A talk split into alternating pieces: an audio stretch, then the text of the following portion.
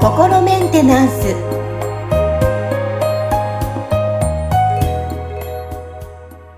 はい皆さんこんにちは。さあ今日の心メンテナンス。え本日もアシスタント三上恵と気候ヒーラーの吉村隆二です。はいよろしくお願いします。よろしくお願いします。はいさあ今日5回目ということで今日のテーマはあの瞑想っていいの？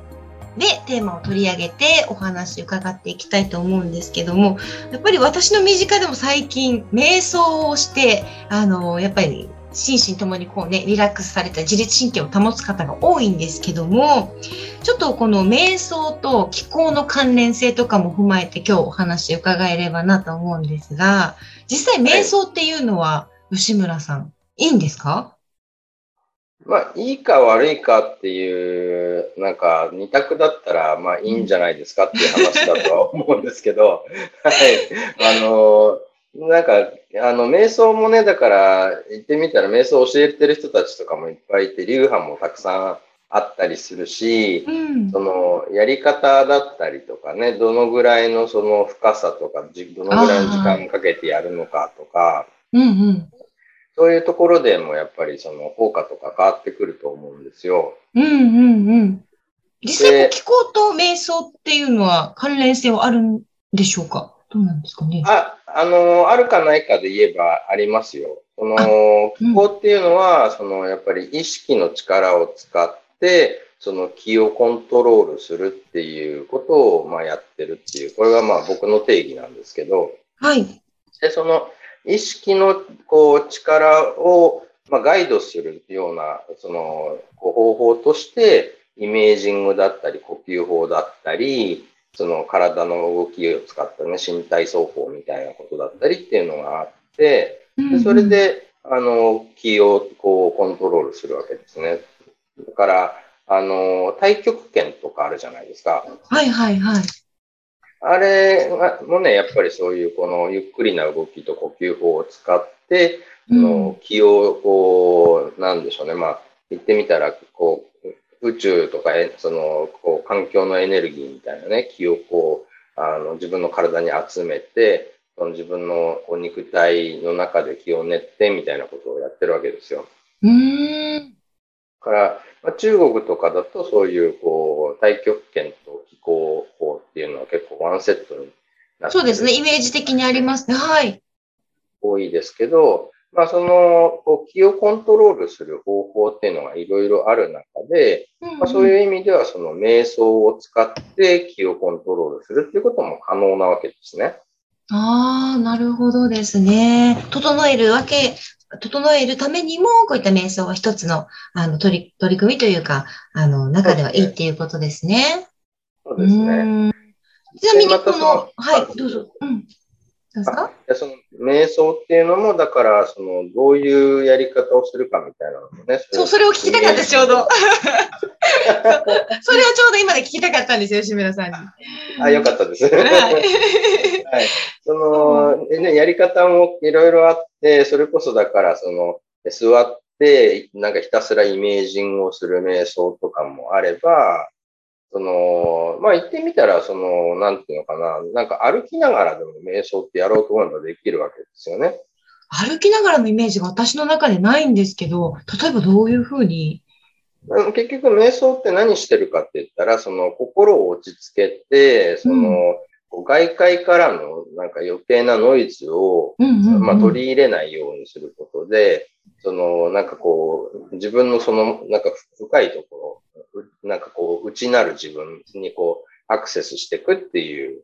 方法なわけですよね。だから余計なノイズをなんかシャットアウトして、その自分のその内側の深い部分にアクセスすることができるなら、それこそ歩きながらだってできるって話なんですよ。ああ、なるほど。確かにそう言われてみればそうですね。気持ちいい風を感じながら何も考えず、こう、リラックスしながら歩いたりとか。そうそうだから、まあさすがにその都会の喧騒の中でやるの難しいと思うんですけど、あのね、ちょっとこう静かな自然の中で、こう散歩しながら心を落ち着けて、その自分の内面とこうね、深く向き合っていくみたいなことをすれば、それも瞑想って言えるわけですよね。うん。なるほどですね。こう吉村さんご自身も瞑想っていうのをされるんですかあの、僕がやってる気候その、なんていうのかな、実はその、瞑想ととてもこう深いつながりがあって、はい、その、まあ、気をコントロールする方法って、まあ、いろいろあるってお話をしたじゃないですか。うんうん、はい。で、あの、もちろん僕もその呼吸法とか学んだこともあるし、イメージングとかもこうね、うん、あの、こう、やったこともあるし、結構それは今でも使ってるといえば使ってるんですけど、その、主に、その一番こう、あの、核になっている、その、気のコントロール方法っていうのが、チャネリングなんですね。チャネリングはい。チャネリングとは、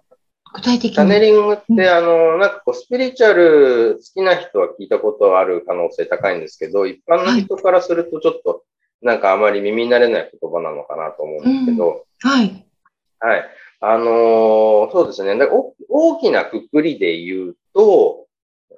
ですけど、うん、あの、いわゆるあの、なんか、恐山のいた子にこうね、会いに行って、亡くなったおばあちゃんのなんかこう、言葉をこう聞くみたいなのってあるじゃないですか。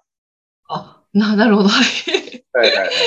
はいはい。なんか思い出すというか、ふっと言葉が降りてくるみたいな感じですかね。そうですね。なんか代わりに喋ってくれするんですよ、ね。亡くなったおばあちゃんの代わりに、そのいた子さんが。はいはい。みたいな、そのね、うんうん、言ってみたら、だからこういう、こう肉体を持ってて、今こうやって、こう、音声で会話をすることができない人たちと会話をするみたいな、ことですね。うんうん、なんか、どうなんだろう、沖縄とかだとユタさんああ、はいはい。なるほど、はい。ユタ、ユタ多いですね、沖縄。うんうん、うん 多いですねって、なんかちょっと、あの、なんか。ちょっとすいません、急に沖縄になっちゃいましたね。ごめんなさい。結構僕、あの、こう、あの、方言好きなんで、なんか。あのすいません、ニュアンスを取り取っていただいて、はい、はい、そう、私、沖縄出身なもので、はい。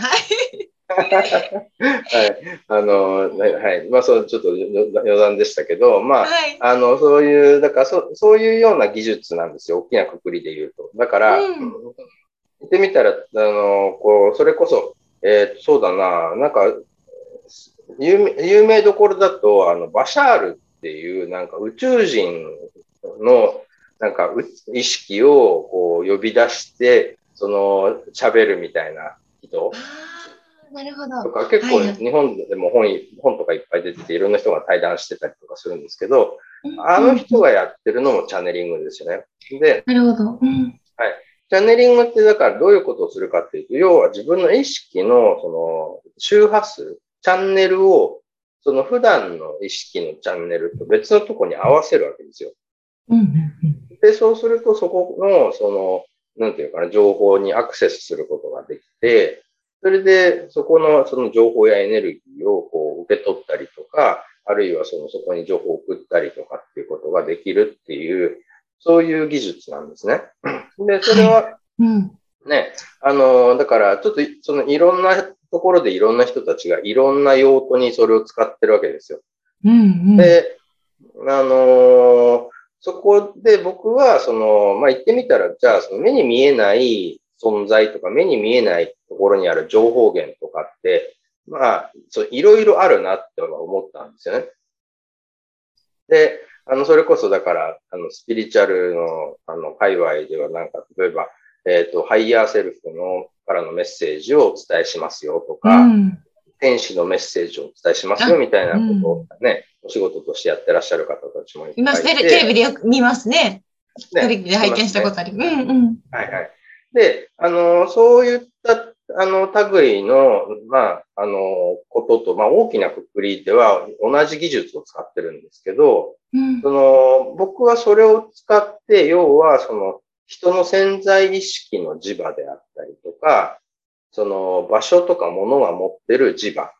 はい。はい。なんかその、電磁フィールドみたいなものを持ってるわけですよ。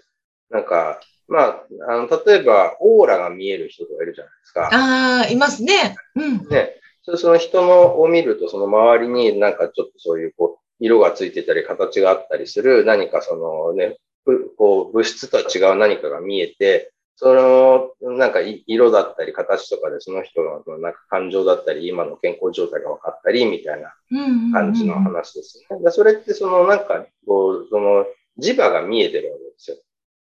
はい。ね、人がこう発してる、そのなんか、電磁的な、その、なんていうのか、場が、のエネルギーみたいなのがあって、それをこう視覚的に捉えることができる人たちがオーラが見えるみたいな話になっているんですけど、うん、僕はそういったものに対して、その意識のチャンネルを合わせて、その、なんていうのかな、まあ言ってみたら Wi-Fi 接続みたいなことを、情報のやり取りをするっていう、ですね、そういう方法を使ってるわけですね。うん。やっぱりこう、ね、いろんな関連性がありますけども、やっぱりね、先ほどチャネリングっていうお話もね、いろんな出てきましたけど、やっぱ瞑想することで、一旦無になることで、そのチャネリングも受けやすくなるっていうことにつながるっていうことですかね。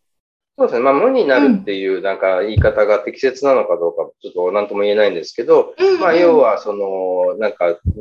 まあ、外界からのノイズを一回ちょっとシャットアウトして、してうん、はい。で、その、なんだろう、普段のその肉体の五感とは違う領域の意識にアクセスするわけですよね。は